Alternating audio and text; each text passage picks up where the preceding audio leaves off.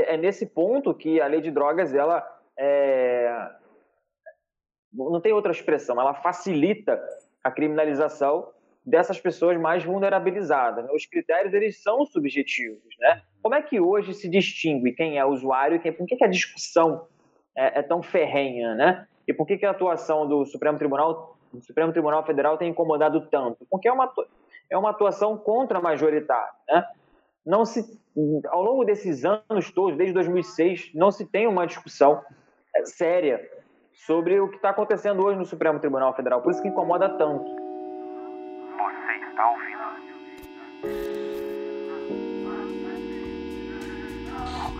Agora, Luiz, é outro.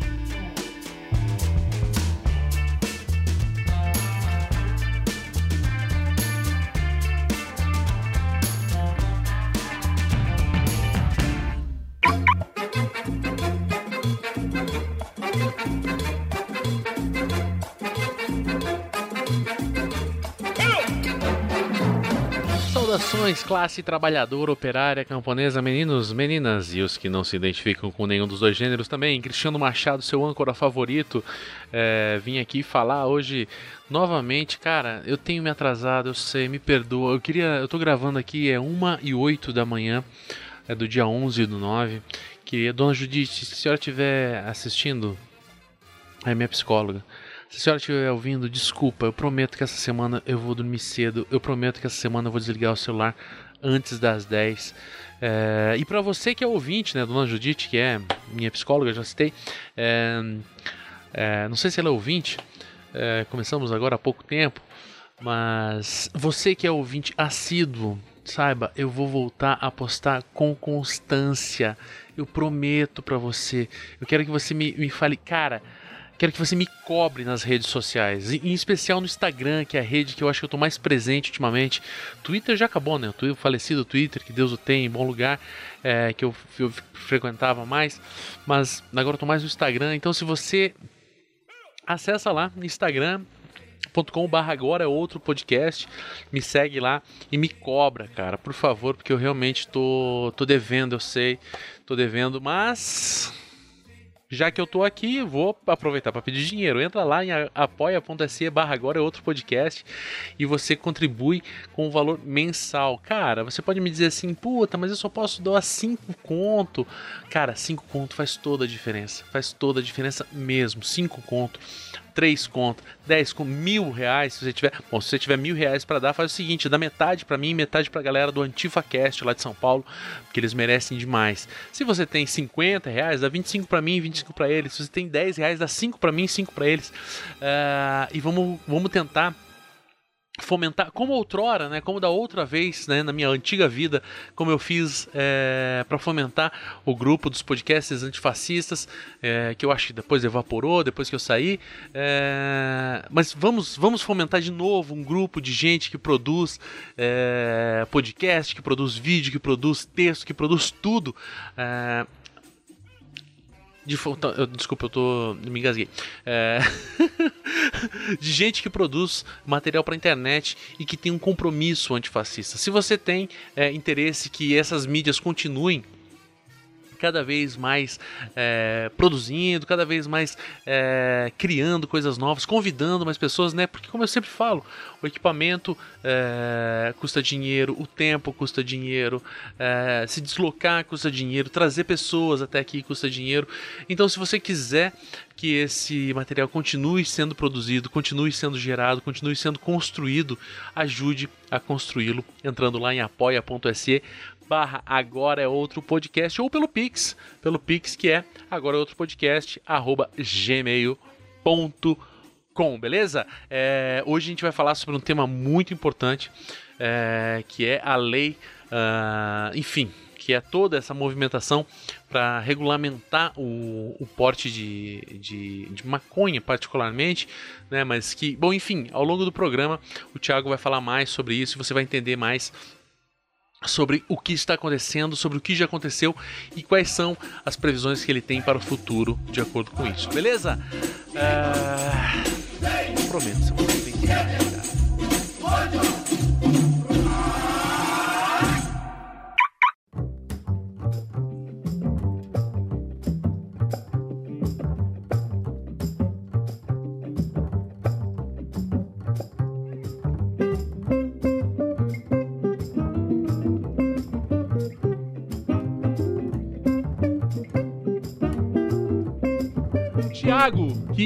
Honra assustadoramente, brutal ter uma pessoa de tamanho, garbo, elegância igual você aqui no meu humildíssimo podcast, cara. Eu queria antes de qualquer coisa te agradecer grandemente, que tenho te acompanhado na, na, no Instagram. Eu acho que eu vi você em algum corte com algum influenciador de esquerda. Aí eu falei, puta merda, queria esse cara falando no meu podcast. Mandei aquele, aquela, aquela mensagenzinha marota, né? Que, que já tenho salvo no meu WhatsApp, assim, né? Só copio, colo, mudo o nome, o nome do, do convidado e o assunto e jogo. Falei, bom, beleza, agora, né? Joguei pra manjar ela que vai trazer de volta aqui. Porra, mas não deu 30 segundos você me devolveu a resposta. Eu falei, cara, o brother é, é, fera. Cara, então, obrigado demais pela tua presença aqui. Quero te agradecer grandiosamente e quero pedir para você se apresentar para as pessoas que eventualmente não te conheçam, que estão acompanhando aqui o podcast. Boa noite, meu amigo. Boa noite, pessoal que nos ouve. Eu fico muito lisonjeado. É, uma, é um grande prazer, uma grande honra ter aceito o convite.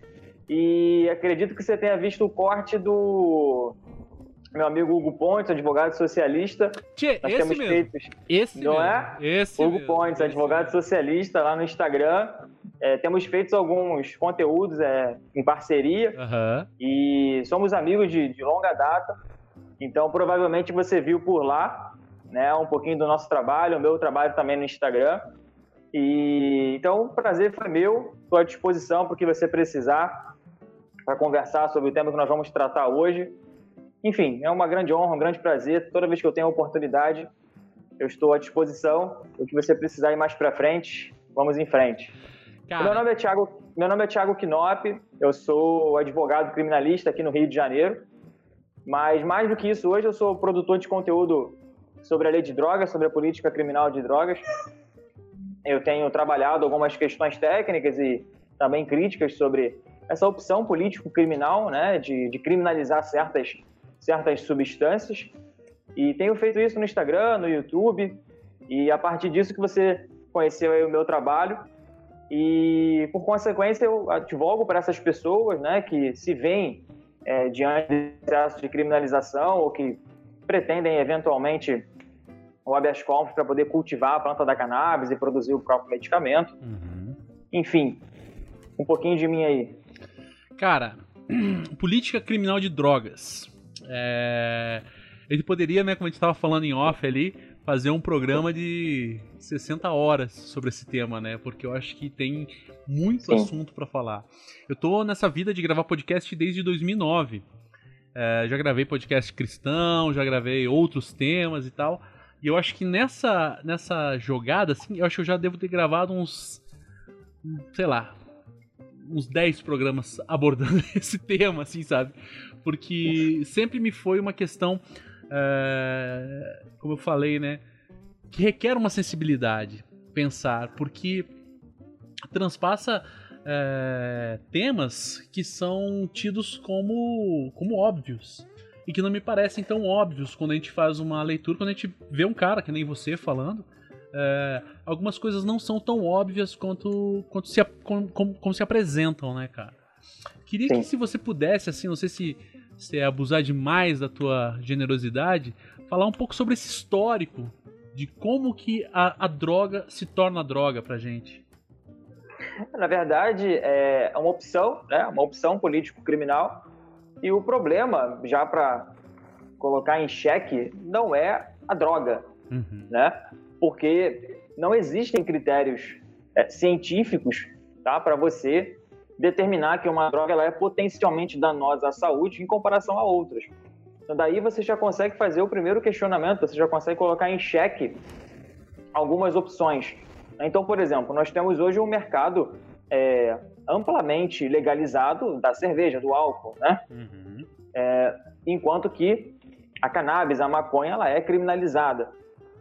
Por outro lado, nós temos também o tabaco, o cigarro, né? Inclusive, tem, é, é existe uma regulação no que se refere à, à propaganda né, do cigarro, do álcool.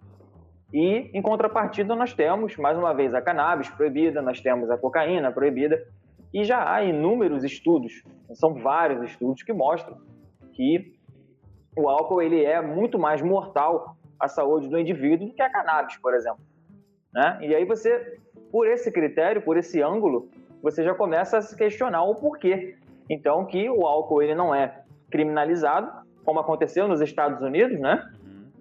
E aí nós vimos todas as consequências é, a partir dessa criminalização, né? e em comparação a cannabis, a outras substâncias que não são tão potencialmente danosas como o álcool e como o tabaco.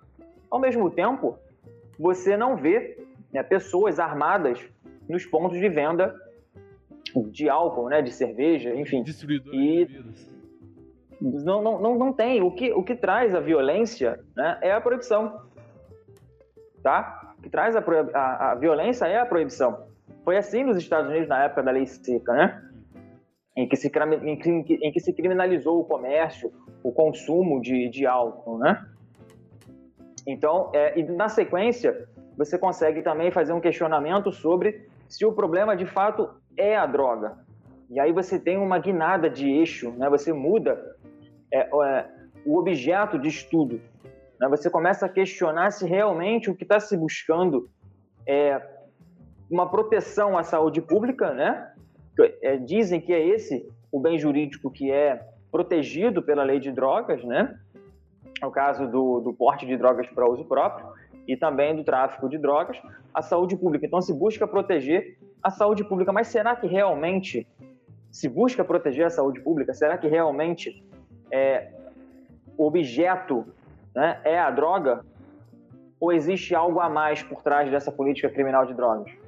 São esses os questionamentos que nós temos que fazer e aí nos leva a ter uma reflexão diferente sobre aquilo que, que vemos, né? Na, na, na mídia de, de, grande massa, né? com relação a quem são os traficantes, né? Os eleitos inimigos, né? Porque comercializam, produzem, comercializam essas substâncias. Enfim, são aí algumas provocações que podemos fazer nessa nossa conversa de hoje isso que você falou é bastante pertinente, né? Pensar que as drogas, é como você deu o exemplo lá dos Estados Unidos, nos anos 40, né? Era proibido o comércio de bebidas alcoólicas. Isso gera isso. Um, um, uma crescente na violência absurdo, né? Que gerou até. É, ecoou até no cinema, né? Tem filmes que falam sobre esse período, né, de uma maneira... Gangue, Gangues de Nova York, se me engano, fala sobre isso. É, Gangues de Nova York eu não me lembro, mas tem Os Intocáveis. Leonardo DiCaprio. É, Os Intocáveis é o filme mais clássico sobre, sobre essa questão toda e tal. É... Sim, verdade. E é uma escolha, como você falou, né? Porque é, é de fato uma escolha. Eu não tenho o, o, o parecer técnico, químico né, da, da coisa, mas o que, o que vai fazer com que uma coisa seja droga ou não droga na sociedade contemporânea ocidental, é, é uma escolha, é uma opção. É uma cultura que fala assim: maconha não pode, álcool pode. Né? Eu acho que a partir disso, a gente tem questões que precisam ser pensadas mais. mais a partir da lógica social mesmo. Porque assim. Isso é uma coisa que eu me, me perguntei ao longo da minha vida, assim, né? É, eu, eu particularmente não sou não sou usuário de nenhuma dessas drogas, álcool às vezes, talvez mas não tenho absolutamente nada contra nenhuma delas também, por conta disso, por conta dessa, desse esclarecimento de que é uma escolha. Assim como eu escolho tomar álcool quando eu vou na casa de um amigo, coisa do gênero, e poderia ter feito outras escolhas. E o que leva a gente no Brasil ter escolhido né, que a maconha não pode, por exemplo? Você tem como abordar isso? A, a grande questão é a seguinte, é, e aí as pessoas que têm uma, uma visão mais conservadora do que se refere à legalização, né? porque não é um liberou geral né? que, se, que se defende, as pessoas que, que têm essa consciência com relação à falida opção de, de, de guerra às drogas, né? porque é uma opção, é uma opção político-criminal. No Brasil nós temos e vemos essa opção é, em comparação a outros países, por exemplo, o Uruguai, ele legalizou, né? ele regulamentou toda a cadeia de produção, de comércio e de consumo de substâncias antes taxadas é, de, de ilícitas. Então, o que se tem hoje é essa opção né, pela criminalização, mas não se tem, como eu disse antes, um critério né, científico para se demonstrar o porquê que uma substância ela é criminalizada em comparação a outras. Então você precisa buscar aquilo que está por detrás. Né? Existe uma, uma criminóloga venezuelana chamada Rosa Delomo, e ela possui um livro, A Face Oculta da Droga, em que ela vai analisar exatamente isso, o que está por detrás. Então, na criminalização da maconha, por exemplo, né, dos escravos, a criminalização do ópio na Inglaterra, né, com relação aos chineses, enfim, a mão de obra excedente do mercado. Então, você tem uma série de questões por detrás na criminalização é, das drogas. E hoje, é, no Brasil, pelo menos, é muito claro, basta você olhar os números. As pessoas que são é, descrentes com relação a isso, basta, é, basta procurar no Google Infopen 2019, que você vai verificar qual é o perfil da população né, encarcerada. Ali você tem toda a dinâmica, né? Então você vai ver quem é o alvo preferencial desse sistema. Então é a juventude é pobre, preta e favelada. Não tem o que se discutir. É, é o trinômio ali, os três crimes que mais criminalizam. 70% do sistema penitenciário hoje é criminalizado por furto, roubo e tráfico. É, nós tivemos um grande boom de criminalização em 2006, a aprovação da lei de drogas pelo então governo do presidente Luiz Inácio Lula da Silva, a lei 11.343 de 2006. Nós tivemos um boom de encarceramento e foi considerada uma lei de drogas é, avançada, pelo menos, no tratamento é, ao usuário, né? mas que na prática se mostrou é, uma munição, né, um instrumento para se criminalizar pessoas indesejadas, né? através de, de critérios subjetivos para você definir quem é usuário e quem é traficante. Hoje, inclusive, isso está sendo debatido no, no, Supremo Tribunal Federal com relação ao estabelecimento né, de critérios para se definir objetivamente quem é usuário e quem é traficante. E aí tem uma série de discussões, né, se caberia ao Congresso, se caberia ao Poder Judiciário, enfim, podemos entrar um pouquinho mais nessa discussão. E uh, o recurso foi, foi suspenso o julgamento do recurso hoje. O placar já é de 5 a 1 a favor da descriminalização da cannabis. E, inicialmente, o ministro Gilmar Mendes havia é, proposto a descriminalização de todas as drogas, mas me parece que a corte vai se inclinar pela, descriminaliza pela descriminalização apenas é, da maconha, né? não vai abranger, portanto, o julgamento é, outras drogas, né, como a cocaína, como a heroína, o crack, o problemático crack, né? Uhum. Mas é um julgamento histórico, é um julgamento de vanguarda, né, apesar das ferrenhas críticas né, que vem se fazendo, é atuação contra a majoritária da corte, é o seu papel constitucional, eu defendo, eu defendo isso. Né, o Supremo nada mais está fazendo do que o seu papel constitucional de exercer controle de constitucionalidade. Então não há falar aí em usurpação das, das, das atribuições do Congresso Nacional. Podemos entrar um pouquinho mais também nesse, nesse ponto, né? mas especificamente com relação a essa, a essa política, né? a essa opção de criminalizar certas drogas, é preciso que se busque o que há por detrás. Né? Então, aqui no Brasil, o que se tem é uma opção de criminalizar certas pessoas, né, eleitas como inimigas, né, então claramente aquelas pessoas pertencentes a estratos sociais vulneráveis, né, e claramente identificadas como pretas, pobres e faveladas, né, zonas mais vulnerabilizadas da, da sociedade, né.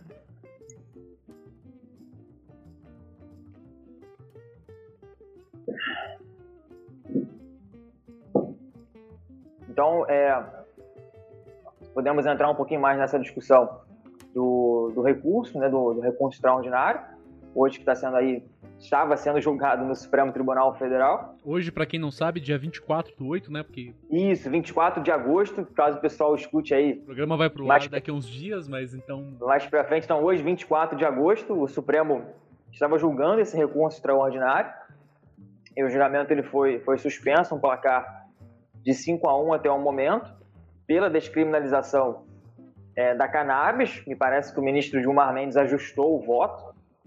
Né? E então a tendência é que a corte descriminalize o porte de drogas para uso próprio, mas apenas da cannabis. Uhum.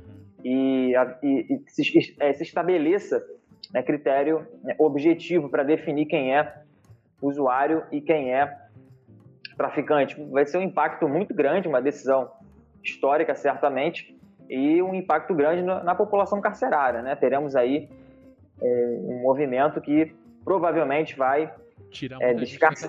vai, é, vai, provavelmente sim. Nós teremos aí mutirões, né? As, as, as pessoas que já foram criminalizadas, já foram presas por tráfico de drogas e que se, que se enquadrarem né, nessa quantidade, me parece que vai vingar o critério estabelecido pelo ministro Alexandre de Moraes, de 25 a 60 gramas de, de maconha, né, de cannabis. Então, as pessoas que foram criminalizadas por tráfico nessas condições provavelmente vão poder aí revisar os seus processos e buscarem é, desclassificação, absorção, né, para conduta de, de usuário. E como a, o porte vai ser descriminalizado, né, mas vai ser considerado crime, as pessoas vão ser, vão ganhar aí as ruas, né? Uhum. Isso que você, bom, você falou várias coisas, né? Mas vamos lá do começo. Você, você vamos. o fato de que é, as pessoas que estão presas por conta né, do porte de maconha são, na sua grande maioria, pretas, pobres e faveladas. Né? Esse Sim. grupo é, é, um grupo maior, um grupo que está em maior quantidade dentro encarcerado hoje. Né? É, o que eu ouço, o que eu já ouvi conversando com algumas pessoas que têm um posicionamento diametralmente oposto ao teu e ao meu aqui também, é que este não é não é a consequência, mas eles são a causa, né? Como se e, e eu achei isso assim de um racismo absurdo, né? Você dizer que porque eles são pretos aqui. É não, peraí, deixa eu ver se eu falei o contrário.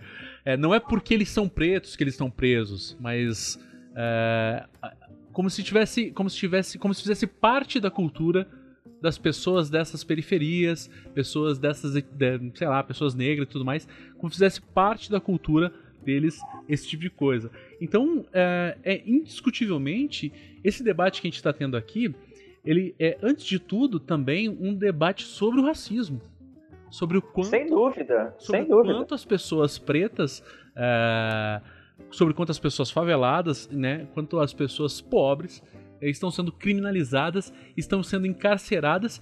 E lá no começo a gente falou, né, sobre ser uma escolha e como essa escolha é, sobretudo, pelo menos na minha visão, talvez você possa até me, me, me corrigir se eu estiver falando alguma bobagem, mas essa escolha, ela aponta para isso. Ela aponta para dizer, bom, qual é, eu não posso criminalizar o preto, não posso criminalizar o pobre, não posso criminalizar o favelado, mas eu posso criminar a maconha que está lá ao alcance deles. Você acha que eu estou falando alguma bobagem ou, ou, ou, perpassa isso mesmo? Nenhuma, nenhuma, absolutamente correto. É, de, um, de, de, um racismo escancarado a, a, colocação né, de que a, a criminalização por tráfico de drogas é inerente à condição da pessoa é, vulnerabilizada, né, inerente à cor de sua pele, né? Uhum. Então ela não é criminalizada porque ela é preta, e sim porque ela está é, inclinada a praticar o tráfico de drogas. É de um racismo gritante, aberrante, né? Uhum. E é um racismo e... que não pode ser apontado objetivamente, né? Porque pode, ele pode ser apontado objetivamente. Pode, é, como eu digo, né? As pessoas que não acreditam que a lei de drogas ela é racista, olha os números. Procura no Google, Infopem 2019. Você vai ter todo um perfil socioeconômico das pessoas que são criminalizadas pessoas de até 29 anos, pessoas que não têm geralmente um ensino fundamental completo, pessoas pretas, pessoas pobres, pessoas faveladas, pessoas que são presas com, com baixa quantidade de substância entorpecente, que são presas desarmadas. Esse é o perfil. Então o racismo ele é escancarado. O problema não é a droga. O problema não, o problema não é a droga. Criminalizar certas drogas é uma opção. É preciso que se enxergue o que há por detrás disso. E o que há por detrás é uma tendência de controle, de neutralização daquelas pessoas que são consideradas perigosas, daquelas pessoas que são consideradas e eleitas como o inimigo da sociedade. E aí se aponta o fuzil para essas pessoas, que é um instrumento de segurança pública mais sinistro, mais mortal do que a política criminal de drogas, Olhem os autos de resistência. As pessoas aplaudem quando a polícia sobe a favela, Sim, é um show. E aí mostra depois. É mostra entretenimento depois pra classe média isso. Você tem inúmeros. Aqui no Rio de Janeiro você tem inúmeros exemplos. Jacarezinho, Rocinha. Tem vários. A cada. A cada tem, tem inclusive posicionamento do Supremo Tribunal Federal proibindo incursões da Polícia Civil na favela, Uhum. determinando a elaboração de planos para redução da letalidade policial. Tempos atrás, aqui no Rio de Janeiro, havia prêmios para policial que mais matasse. Você tá maluco, irmão. É sério? Tinha, havia bonificação, se não me engano, na época do governo Sérgio Cabral, eu não tenho certeza, mas havia uma bonificação com relação aos policiais que mais praticassem, que mais, é, aos policiais mais letais. Então a discussão do auto de resistência, ou seja, o auto de resistência é quando o policial ele repele uma injusta agressão, né? Ou seja, ele estava em condição de legítima defesa e aí, portanto, não configuraria crime, que ele repele uma injusta agressão. Ele matou não meios- morrer, no caso, né? Exatamente, uma, uma, uma injusta agressão atual ou iminente, e aí ele se defende né, com os meios disponíveis, e aí então ele mata, aí a pessoa estaria praticando contra ele ou contra terceiros essa violência ou na iminência de praticar essa violência. E aí, como é, o fato teria sido praticado sob legítima defesa, não haveria falar em crime. Daí, autos de resistência. Só que virou bagunça. A grande verdade é essa, virou bagunça. Se investiga não a conduta do policial, se ele realmente agiu em legítima defesa. E sim a pessoa que foi morta. O cadáver é alvo da. da... Exatamente. Percebam, é só- não é difícil. É só jogar na internet, joga no Google. As pessoas, quando existe operação policial, polícia subiu a favela, quantos mortos? Sei lá, 30. Quantas armas apreendidas? Quantidade de, de drogas apreendidas? E aí depois vem a identificação das pessoas que foram mortas. Fulano, Beltrano, Cicrano, Caio, Tício. E aí vem lá, já possuía antecedentes com tráfico de drogas, Sim. por roubo, por furto, e aí se naturaliza. Sim. Então quer um instrumento mais eficaz, e aí é mais uma, coloca, uma, uma colocação que eu faço contra a majoritária, porque as pessoas batem muito né, na política criminal de drogas brasileira. E eu digo, mas gente, vocês estão criticando o quê? A política criminal de drogas brasileira é um sucesso. Olhem os números, olhem a letalidade policial, vejam a quantidade de violações de direitos humanos dentro das favelas, invasão de domicílio, mortes, furtos, abuso de autoridade, tem de tudo. E aí aqui eu tenho que fazer referência ao grande mestre Nilo Batista, né? Tem inúmeros trabalhos, política criminal com derramamento de sangue, punidos e mal, e mal pagos. E a, a esposa dele também, a Vera Malaguti, tem inúmeros trabalhos que fala exatamente sobre isso, né? Que que é uma política criminal de sucesso, porque permite essa violência, se justifica essa violência contra determinadas pessoas, é claro. Né? Então, o objetivo da criminalização de certas drogas não é a droga, porque cientificamente não se tem um critério, né? cientificamente não se tem uma razão, melhor dizendo. Sim, É para se criminalizar Não a um cannabis. científico pra dizer o quão grave Não é tem. a cannabis, quão mais grave do que outras drogas. Isso, isso nós já sabemos. A cannabis ela não é potencialmente mais danosa que o álcool. Uhum. Isso nós já sabemos. Então, por que que a cannabis continua proibida? E, e mesmo que o Supremo declare né, inconstitucional a criminalização do porte de drogas para uso pessoal, o tráfico vai continuar proibido.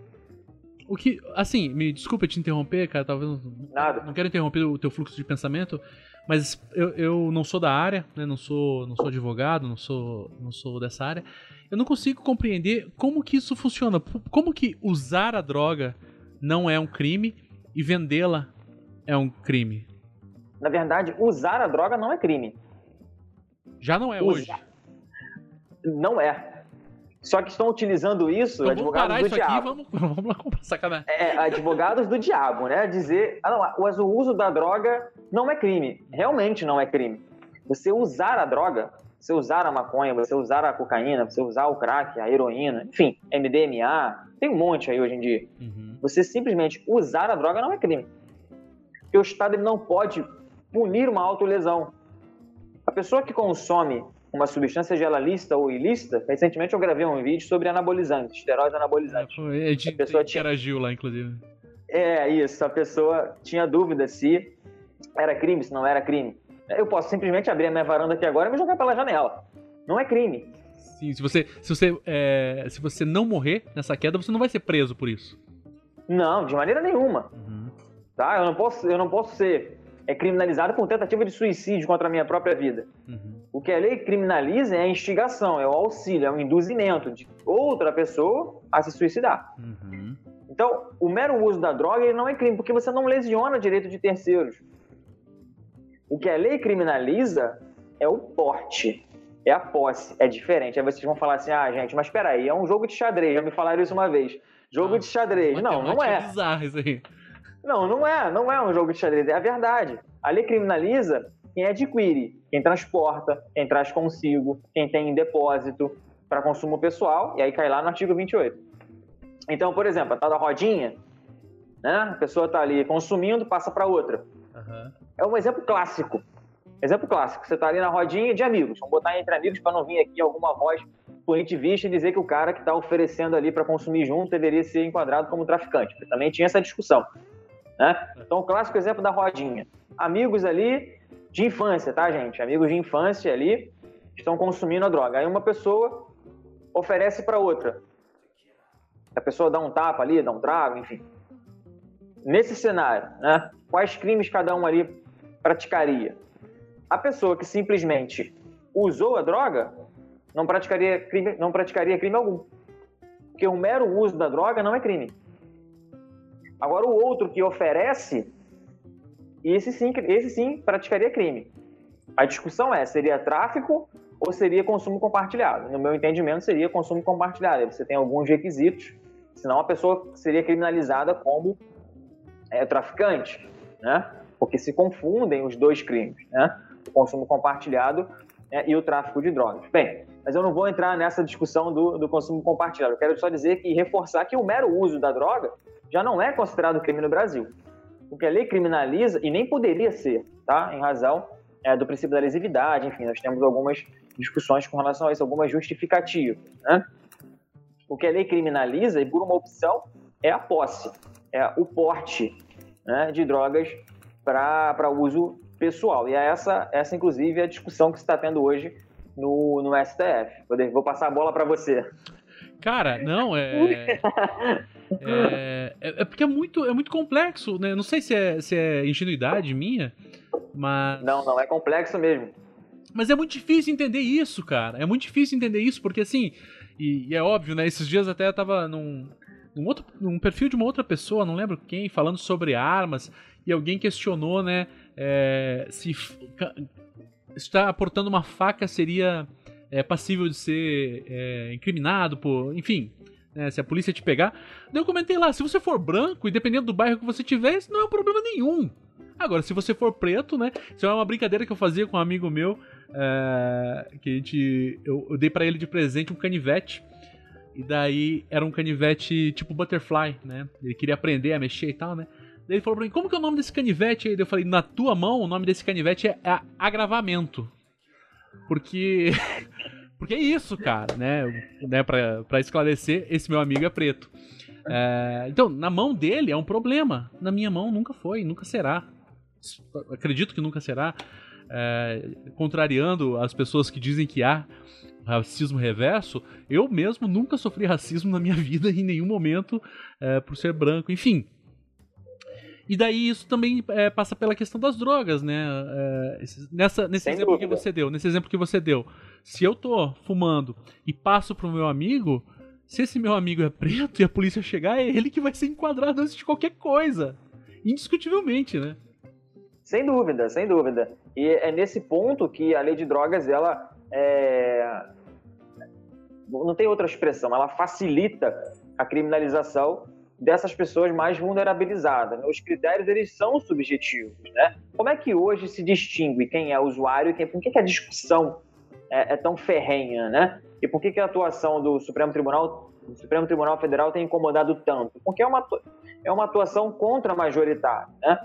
Não se ao longo desses anos todos, desde 2006, não se tem uma discussão é, séria sobre o que está acontecendo hoje no Supremo Tribunal Federal. Por isso que incomoda tanto, né? Então, hoje, como é que se distingue quem é usuário e quem é traficante? Não existe uma quantidade pré-determinada para você dizer que aquela pessoa ela é usuária e aquela outra ela é traficante. Não existe. Embora a quantidade ela seja considerada, mas não há uma quantidade 1 grama, 2, 3, 10, 15, 20, 30. Não existe isso.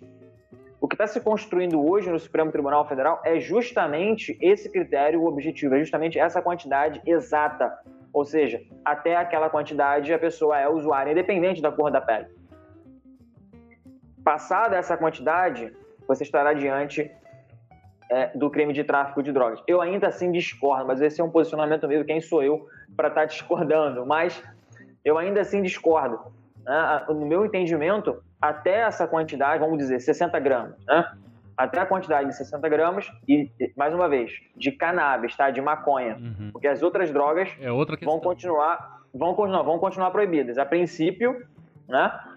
o ministro João Mendes até ajustou o voto.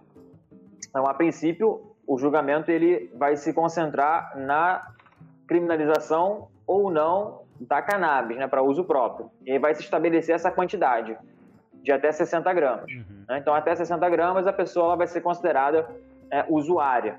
E aí tem que ver depois qual vai ser a tese que vai ser é, fixada né, pela Suprema Corte, se mesmo até essa quantidade vai haver alguma exceção para poder você também evitar o tráfico formiguinha. Não sei se você já ouviu falar nessa expressão. Não. Não. É, pode acontecer, né? Então vamos, vamos, botar de exemplo.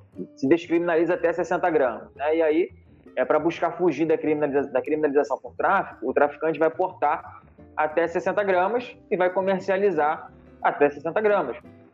Ele né? Para poder fugir. 60, volta, pega mais 60. Para poder fugir do rótulo de traficante, exatamente. Eu já havia é, num artigo falado sobre isso, o tráfico formiguinha. Né? Então é preciso verificar se vai haver alguma exceção é, nesse sentido. Né? O meu posicionamento é de que até aquela quantidade de 60 gramas não há falar em tráfico de drogas. Uhum. E passada essa quantidade, você teria um indício de que seria tráfico de drogas, mas dependeria das provas do processo né, a indicar a finalidade ali de comércio da pessoa que estava portando, que tinha posse é, daquela quantidade é, de drogas, se seria para consumo pessoal ou não. Ainda assim, no meu, no meu ponto de vista, haveria essa discussão. Mas quem sou eu? Não sou ministro do Supremo Tribunal Federal e muito menos um doutrinador aí de escola conhecido e tal. Então esse seria o meu posicionamento. Então, a discussão que se tem hoje no Supremo é, é essa: é você ter um critério é, objetivo, né, para você distinguir as duas condutas. E não é difícil você verificar hoje é, essa subjetividade, né? Nós tivemos alguns casos, né, de atores globais, inclusive, que foram criminalizados, né, foram flagrados com grande quantidade de drogas. Na época, salvo engano, foram dois tabletes de maconha e foi considerado é, porte para uso próprio. Agora, você imagina esse cenário e você muda as personagens, né? Então, certamente, se se tratar de uma pessoa preta, pobre, favelada, com uma quantidade muito menor do que essa, não vai haver falar em, em, em porte de drogas para uso próprio. E aí você tem uma série de, de, de justificativas, né? A pessoa é desempregada, a pessoa é, mora em região conhecida como local de, de, de, boca de fumo ou biqueira, né? A depender da região aí, da pessoa que está me ouvindo. Então, é, o que se vê hoje é que a partir desses critérios que se tem na lei de drogas, o alvo preferencial do sistema, né, das pessoas que são criminalizadas por tráfico de drogas, é o que eu já disse aqui desde o início, né? É o preto, o pobre e o favelado. Raríssimas exceções, raríssimas são as exceções. Né? Uhum. E aí o que se busca hoje em dia é justamente é, é esse critério objetivo, né? essa definição é, direta né? com relação a quem é usuário e quem é traficante. Vamos ter que aguardar a conclusão do julgamento. É. é uma coisa que sempre se fala, né? Bom, várias coisas sempre se falam nesse sentido, né? Uma coisa que eu sempre ouço é: ah, porra, mas vocês sempre insistem nesse papo de preto, pobre, favelado, é, como se fosse a, a única cartada é, da esquerda, vamos colocar a esquerda como um grupo monolítico que todos são anti, é, anti política de criminalização das drogas, né, sendo que não é uma verdade objetiva. É, mas me parece que, como eu falei, né, como você falou, aliás, é, é uma questão sobre o racismo, é uma questão sobre criminalizar pessoas né, com essas características. Né? É, e outra coisa que me parece bastante importante pensar é o quanto é, essa tentativa de neutralizar ou acabar com as drogas no sentido uh, da maconha, né, dando esse exemplo objetivo da maconha, é sempre utilizado a partir da violência e da violência policial, né, a violência institucionalizada, né, ao passo que o álcool é sempre tido como uma questão de saúde. Então, não, eu queria que você falasse um pouco sobre essa questão, porque assim, me parece que a maconha ou eventuais usuários indiscriminalizados. O cara, né, como até um amigo meu que é maconheiro falou assim: pô, será que um dia vamos conseguir chegar no tão sonhado, na tão sonhada overdose de maconha? O cara tem que fumar um caminhão de maconha para ter um, uma overdose. Ao, é passo, verdade, que, é ao passo que comas alcoólicos, qualquer festa michuruca de universidade particular, você tem alguns, né? Uh, e a gente trata o álcool como um problema de saúde e a gente trata a maconha como um problema é, que precisa de polícia, que precisa, como você falou, né, que precisa de fuzil.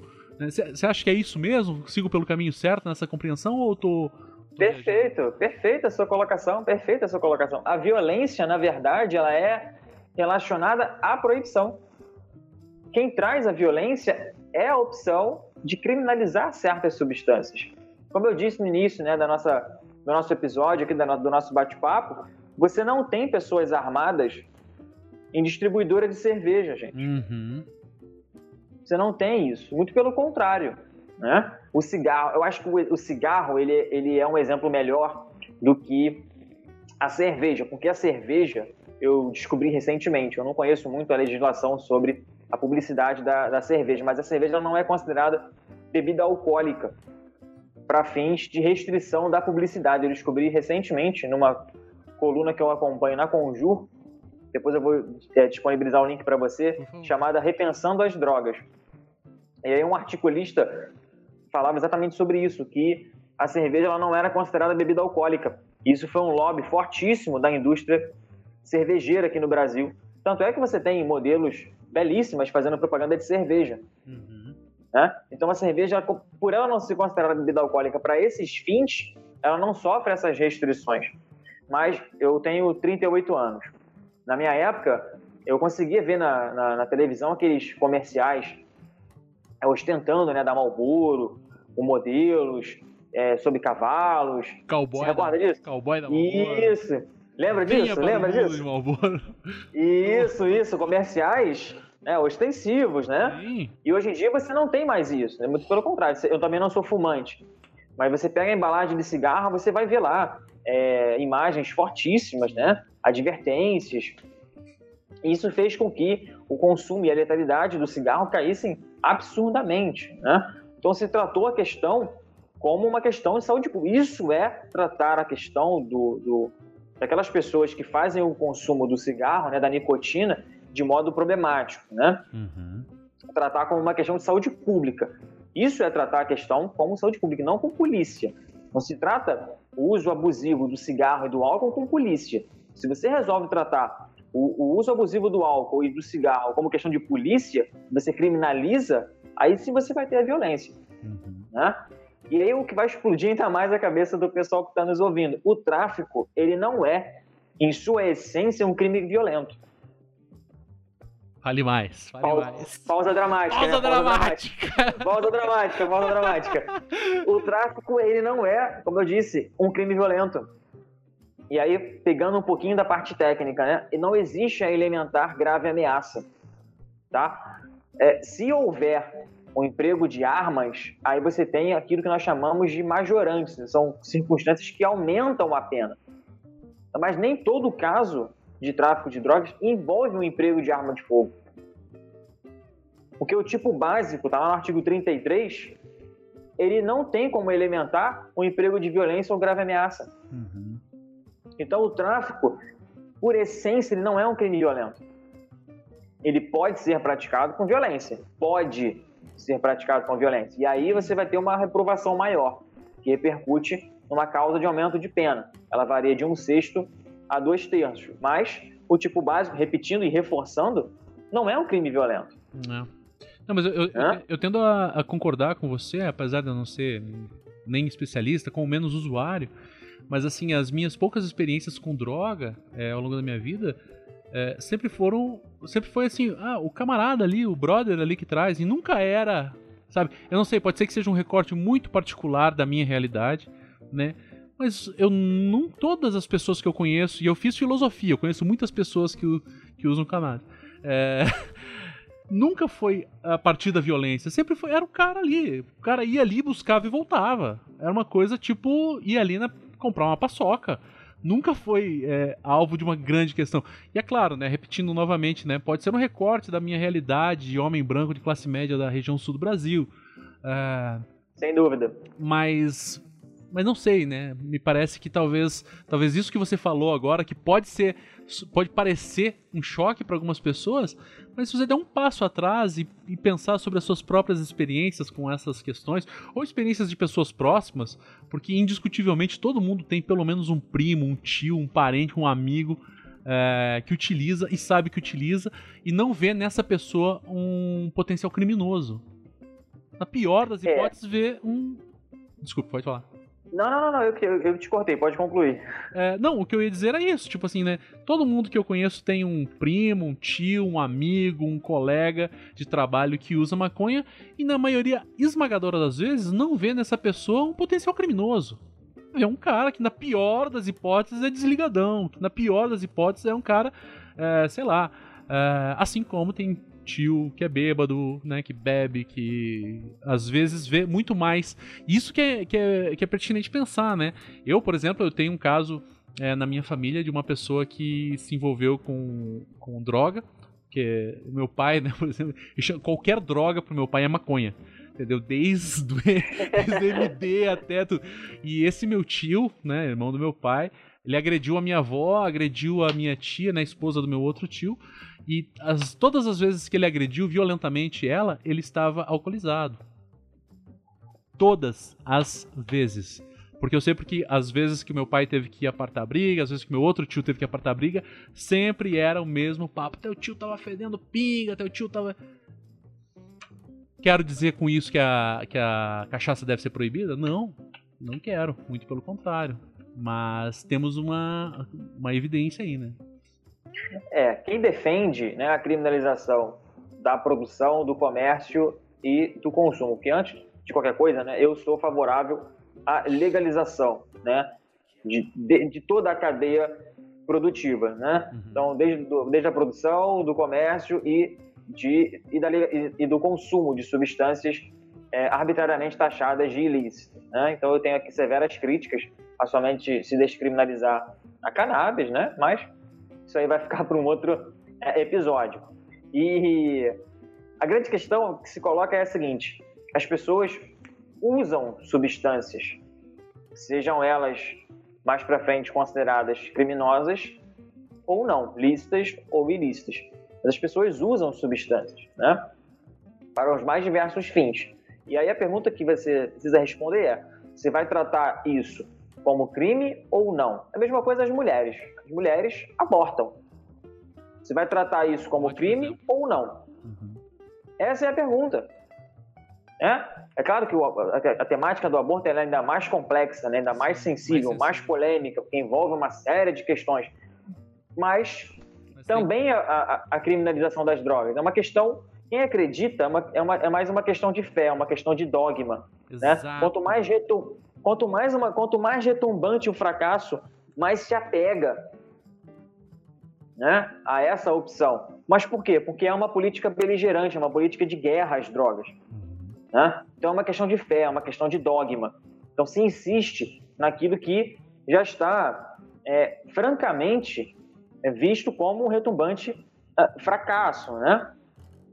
E se, se se decide né, criminalizar o consumo de certas, o consumo não, como eu disse, né, o mero consumo não, não é. é, não Já é tá criminalizado. Você está ouvindo isso. aí, pode ficar tranquilo.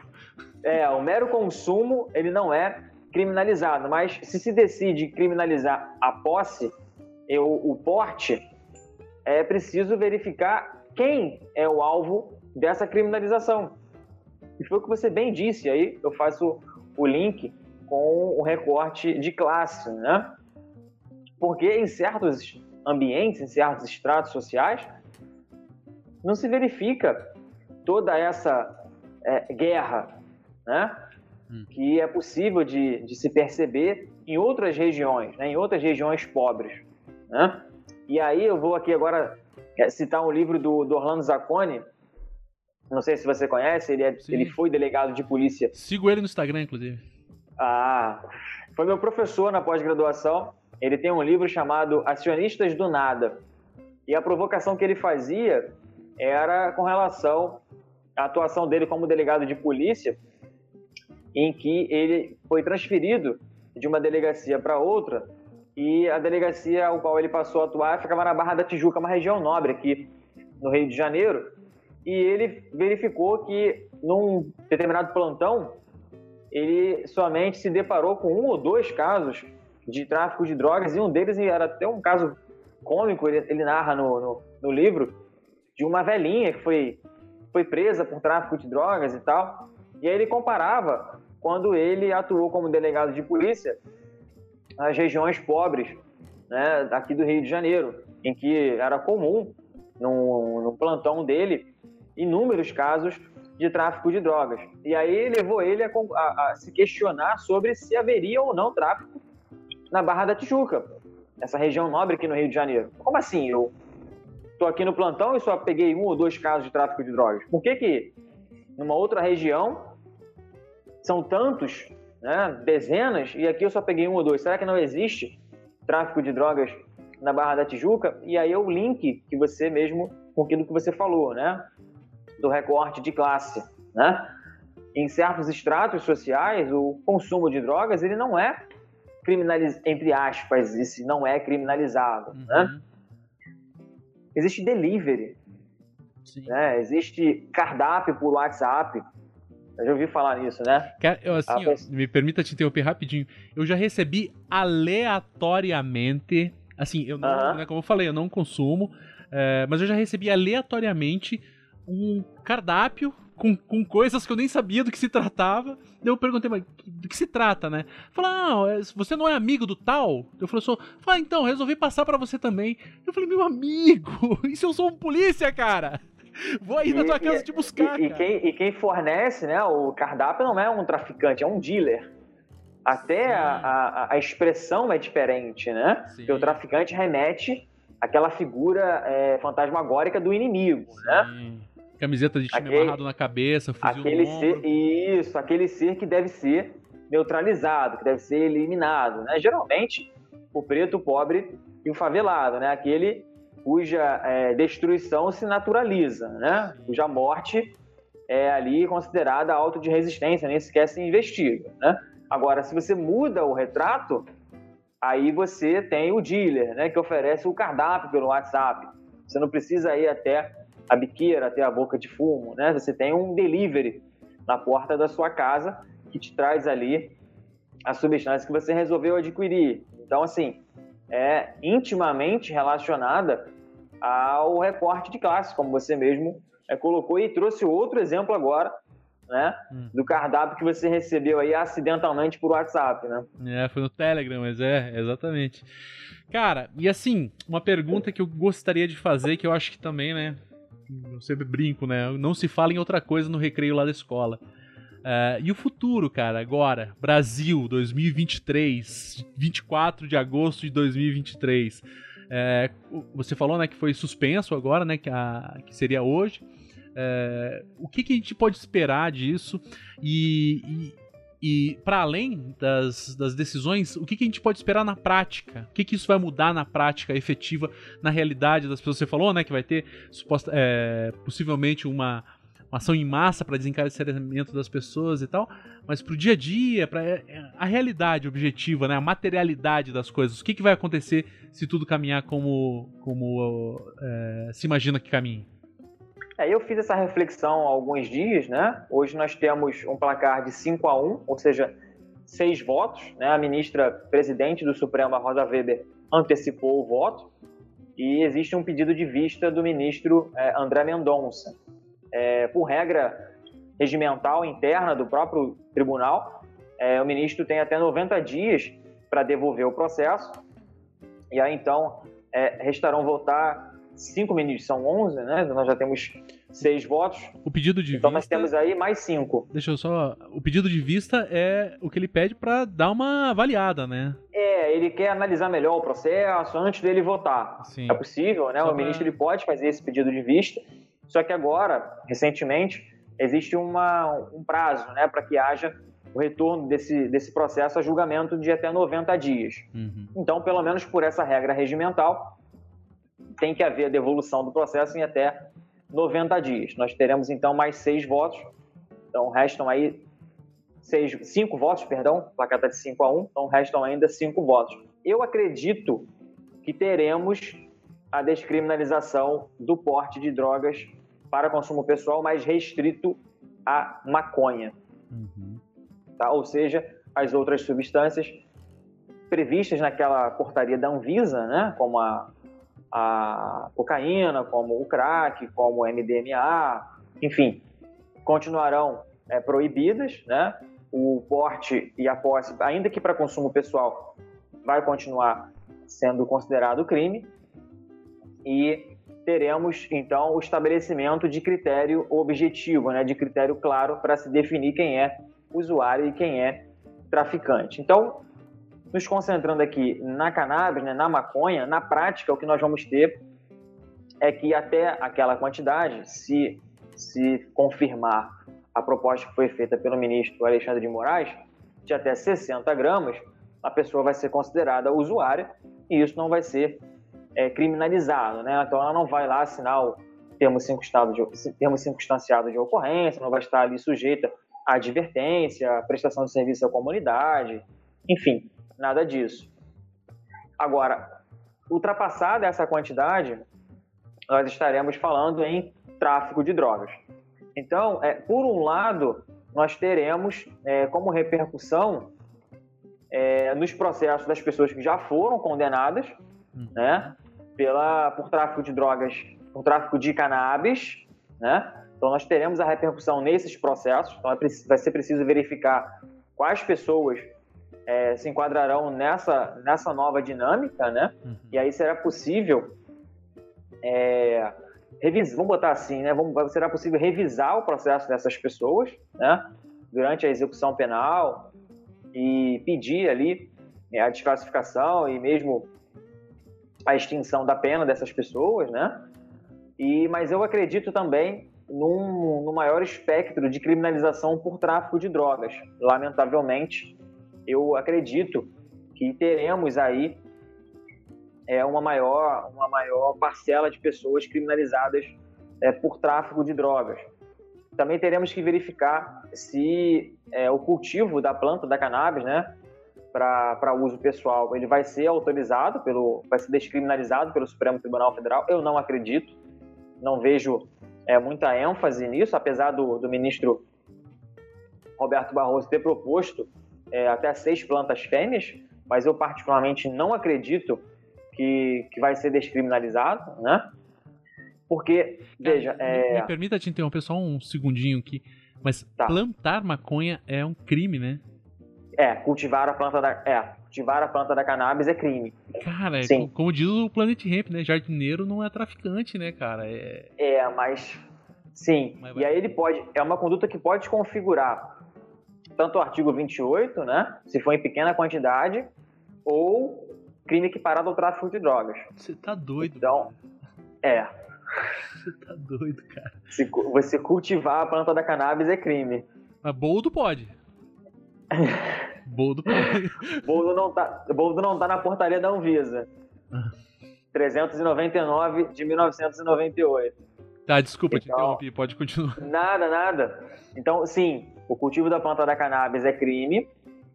E aí, para se configurar o do artigo 28, que está sujeito à advertência, prestação de serviço à comunidade, comparecimento a curso educativo, é preciso que seja em pequena quantidade para consumo pessoal. Ou então, vai configurar crime equiparado ao tráfico de drogas. Mas, mais uma vez, não se tem um critério pré-estabelecido sobre o que vem a ser pequena quantidade para você configurar o cultivo para uso próprio. Uhum. É, o ministro é, Roberto Barroso é, sugeriu o critério que é adotado em Portugal de até seis plantas fêmeas. Mas é preciso verificar se essa tese vai avançar e vai ser fixada no Supremo Tribunal Federal. Né? E nós teremos, então, é, esse critério pré-estabelecido para se definir quem é, é o cultivador para uso próprio ou para o tráfico de drogas. Eu, particularmente, não creio tá, que o Supremo vai descriminalizar o cultivo para uso próprio. Acredito realmente que vai ficar restrito ali o julgamento ao, à posse e o porte de cannabis. E aí vai se estabelecer esse, esse critério para definir quem é usuário, quem é traficante. Vai impactar nas pessoas que já cumprem pena, né? Vai ser possível revisar esses casos, né? Requerendo ali ao juiz, ao juiz da execução a extinção da pena eventualmente, né? E mas eu também acredito numa maior parcela de criminalização por tráfico de drogas. Vamos ter que aguardar é, a aplicação da tese na prática, né? Porque como vai haver esse critério pré-estabelecido, se a pessoa portar acima disso, independente de outra discussão, vai ser considerada traficante. Então, talvez haja aí um aumento no espectro é, de criminalização por tráfico de drogas. Uhum. E nada vai mudar com relação a outras substâncias, como eu disse, né? Cocaína, MDMA, o tal conhecido êxtase, né? Uhum. O crack, nada disso vai mudar. Vai continuar sendo considerado crime. É possível mais uma vez se discutir com relação à isonomia, né? Por que, que a cannabis ela é descriminalizada e a cocaína não é? Qual é o critério para se determinar que a cocaína deve ser criminalizada e a cannabis não? Enfim, mas a princípio, pelo andar da carruagem, né, vai se descriminalizar somente a cannabis. Tá. Cara, deixa eu te fazer uma pergunta. Você falou de Portugal aí, né, com a questão das seis plantas fêmeas. Qual a realidade, Isso. né, no... porque no mundo, né, imagino que a maioria das pessoas que está ouvindo aqui sabe, mas tem vários lugares onde maconha não é mais uma considerada, ou melhor, não é que não seja considerada uma droga, mas ela não é mais um crime, né, consumir, uhum. transportar, enfim. Qual a realidade Isso. no mundo que você acha que é a mais aplicável é, aqui no nosso país? Rapaz, é, não existe uma fórmula pré-estabelecida, né? Existem acertos e, existe, e existem erros, né? Mas há políticas bem-sucedidas, por exemplo, é, em Portugal, em, mais próximo de nós aqui, é, Uruguai, né? Mas há críticas também a esse modelo, mas é, a mensagem que fica é que a opção por, por se regulamentar toda a cadeia produtiva né, e, afastar a proibição é o ideal, né, tratar realmente a questão como uma questão de saúde pública, né, aquelas pessoas que precisam fazer uso e querem fazer uso da substância que possa recorrer, é, possam recorrer ao Estado, né, e aí se tem a questão da tributação, né. Então nós temos é, Portugal, temos Uruguai, temos a, a Holanda é um pouquinho é, é, é, é não é bem um modelo, né, porque é, digamos assim na, na Holanda formalmente é, não, não houve a descriminalização é, da cannabis, mas na prática se faz muita vista grossa. Hum. Essa, essa é a, a, realidade. Não sabia disso. Nos Estados Unidos, é, é. Não existe formalmente é um modelo de, de descriminalização, ou de regulamentação, ou de legalização. Só deixaram quieto. E simplesmente fazem vista grossa, né? É, mas parece que tem apertado um pouco mais as rédeas para quem é é, turista, né? Para não virar ali bagunça, vamos é, colocar assim em termos, em termos simples, da né? maconha, né? né? É, nos Estados Unidos, alguns estados, é, porque assim, nos Estados Unidos é diferente aqui do Brasil, né? No Brasil, somente a União pode legislar sobre, sobre direito penal. No, nos Estados Unidos, não. Cada estado possui uma regra. Então, há estados mais avançados, né, na questão especialmente da cannabis medicinal, né, para fins medicinais, não existe essa diferença de de cannabis medicinal para cannabis para uso recreativo, para uso adulto, melhor dizendo. As pessoas, as pessoas têm, têm tratado isso dessa maneira, né? Cannabis medicinal e cannabis para uso para uso adulto. Tudo é cannabis, né? A planta da cannabis. Hum. Depende da finalidade que você vai fazer o uso da planta. Então, é, existem alguns estados com uma política mais avançada nesse sentido e outros com uma política mais, mais conservadora, né? Então, é, aqui no Brasil é preciso que se pense num modelo sério, né, o que não aconteceu ainda, com toda essa crítica que se faz à atuação contra a majoritária do Supremo Tribunal Federal, é, porque houve uma omissão né, do, do parlamento em se discutir seriamente os vários projetos de lei que faziam essa proposta né, de descriminalização é, da cannabis. Também há outros para regulamentar né, o cultivo da planta.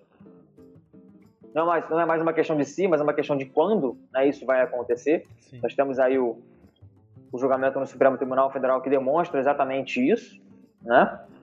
Então, o passo seguinte é você pensar numa, numa, regula, numa regulamentação séria, né?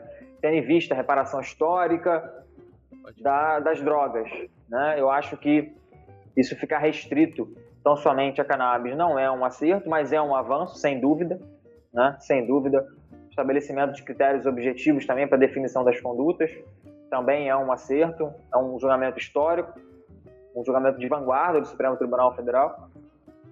Então, é, não existe um, um modelo né, que eu diria que deveria ser transportado aqui e diretamente para o Brasil. Né? Acho que é, deve, deve, se pensar num modelo é, considerando as nossas peculiaridades, né? considerando a necessidade de reparação histórica, ou seja, aquelas pessoas que mais sofreram com essa opção político-criminal de criminalizar certas drogas, né? É inviável você pensar em regulamentação, não é justo né, você pensar numa regulamentação das drogas sem é, é, desconsiderar essa, essa parcela que sofreu né, com esse processo de, de criminalização da, de certas substâncias, né, a reparação histórica. Então é preciso que, que se pense a nossa margem. Né, e aí eu sempre me valho é, de Portugal, que na América Latina, com as suas, com as suas peculiaridades, né? Uruguai. Pra gente Perdão, Uruguai, perdão, Uruguai, verdade. É porque eu estava eu tava lembrando do, do ministro Barroso. Uhum. Então, o, o, o Uruguai, né, estão trazendo sempre a nossa margem para poder pensar em modelos considerando as nossas, as nossas peculiaridades. Cara, a gente já está partindo para mais de uma hora de conversa aqui. Rapaz, é verdade, eu nem reparei. É. Uma hora e, e meia. E assim, já seguindo para o caminho né, de, de concluir, eu tenho sempre Vamos duas lá. perguntas é, finais. assim. A primeira é: quem quiser continuar pensando sobre isso, quem quiser continuar entendendo um pouco isso, acompanhando né, o, o julgamento aí do Supremo, ou acompanhando outros pensadores, além, é claro, acompanhar você já está meio que, né, tá posto que é para acompanhar. Mas além de você, vai ser um prazer. É, quais são as outras pessoas que a gente pode acompanhar para para manter aceso esse debate e como acompanhar é, esse o procedimento é, jurídico de dessa do julgamento do Supremo. Perfeito. O julgamento Supremo pode ser acompanhado pela TV Justiça, né? É, o tribunal ele divulga a, a pauta, né, dos processos que serão julgados naquela sessão com, com antecedência. Então, no site do Supremo Tribunal Federal é possível se acompanhar esses processos que serão julgados. É, tem, o, tem a TV Justiça, né? E tem também o canal no YouTube, as pessoas podem acompanhar.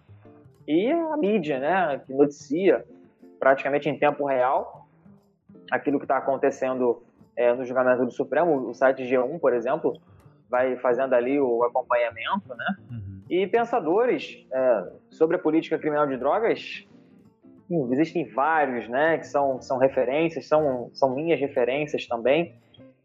E, é claro, eu vou indicar aqui é, Nilo Batista, Punidos e Malpagos, Punidos e Malpagos é, Política Criminal com Derramamento de Sangue.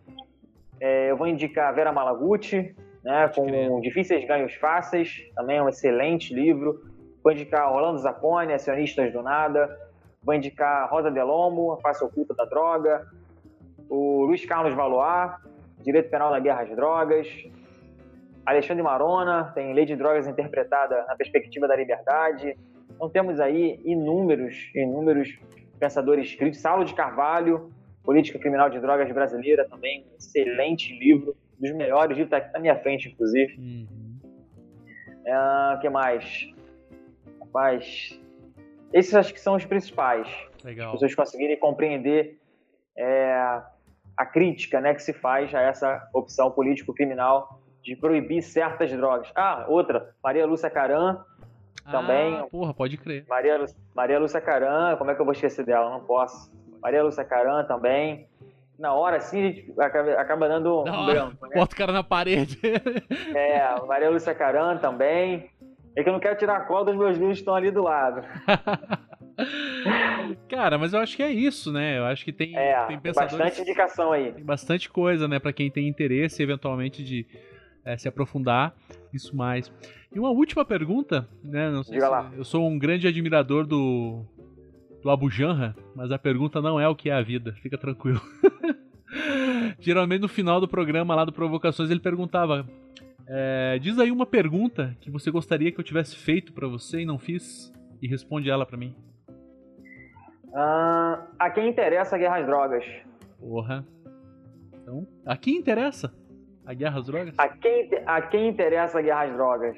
Né? E aí, como eu tentei analisar aqui no nosso programa de hoje, é, desse viés, so- é, nesse viés enquanto dispositivo de segurança pública, né, que permite controlar e neutralizar a classe perigosa, né, mas eu gosto muito também de pensar é, num viés econômico.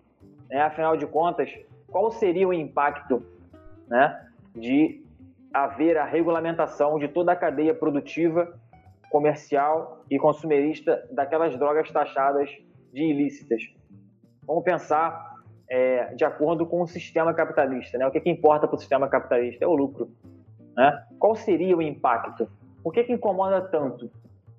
Nós sabemos né, que, é, pela necropolítica, né, é um dispositivo de segurança pública que permite a eliminação dos indesejáveis. Ok, nós já vimos isso, nós vemos isso diariamente. Os números estão aí que não nos permitem mentir, né? Está escancarado, está disponível para quem quiser ver.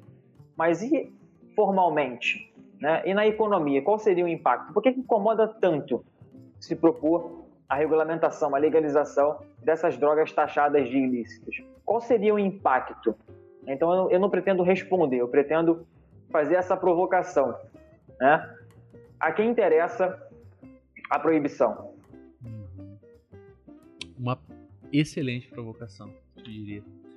Cara, Obrigado, que papo massa, cara. Gostei demais, cara, de conversar contigo. Gostei mesmo. obrigado, obrigado. Deu algumas esclarecidas aqui na minha cabeça, coisas que pra mim pareciam. Não é como eu comecei falando, né, sobre a obviedade de determinadas questões, e você tirou mais algumas obviedades aqui da minha cabeça que não eram tão óbvias assim. Eu quero te agradecer por essa conversa. Quero te agradecer também pelos próximos programas que você vai participar aqui, porque já está feito o convite para você voltar. E também quero convidar vocês, o dia que você passar aqui por Curitiba, faço questão de te dar um aperto de mão, te dar um abraço e pagar uma cerveja, porque cerveja ainda é uma droga lícita que a gente pode beber tranquilamente Opa, né? Talvez no futuro outras drogas também sejam listas e a gente não passe é, por esses problemas. Então, é, quero agradecer demais a tua presença. Vou pedir para quem, quem gostou do tema e quiser te acompanhar, as tuas redes sociais vão estar aí embaixo, mas vou pedir para você falar aí pra galera também. meu amigo, eu que agradeço o convite, agradeço o espaço, me coloco à disposição para o que você precisar para outros episódios, para tratar sobre esse tema, ao vivo, né? E na cara, assim, às vezes dá uma baqueada, Pode crer. E, mas eu espero ter conseguido contribuir, ter conseguido mais do que, do que isso, né? Ter conseguido provocar e tirar da zona comum, né? Tirar daquilo que é empurrado goela abaixo, Hum. né? Então, o meu papel hoje aqui foi mais de trazer provocações, de tentar eh, jogar luz sobre um tema tão polêmico, né? Sobre um tema de, de fé, né? As pessoas acreditam nisso, mas não buscam saber é, outros caminhos, né? Então, foi mais nesse sentido, né, de trazer provocações e tentar contribuir de alguma maneira. Então, muito obrigado pelo espaço, pelo convite. Me coloco à disposição Quem quiser me acompanhar nas redes sociais, eu estou presente em algumas, mas especialmente no Instagram, hum. é arroba Thiago Knop, o nome é difícil, o Thiago tem PH, então vai ficar aí depois... Vai ter o link embaixo, você, vai ter o link. Para você disponibilizar isso, eu também tenho um canal no YouTube, eu tenho postado alguns vídeos, também é Thiago Knop, o final arroba Thiago Knop, e vai ser um prazer, quem quiser me seguir nas redes sociais, quem quiser bater um papo, eu tento interagir com a galera pelo direct, é, nas, nas, caixinhas de perguntas, aprendo muito com o pessoal que, que manda as perguntas, tento sempre responder de uma maneira que eu me faça entender, né? O juridiquês é, às vezes atrapalha um pouco, né? Eu tento sempre me manter distante do juridiquês, mas não nego a, a, a formação de, de essência, né? Uhum. Enfim, vai ser um prazer. Eu estou à disposição para o pessoal aí que quiser me acompanhar.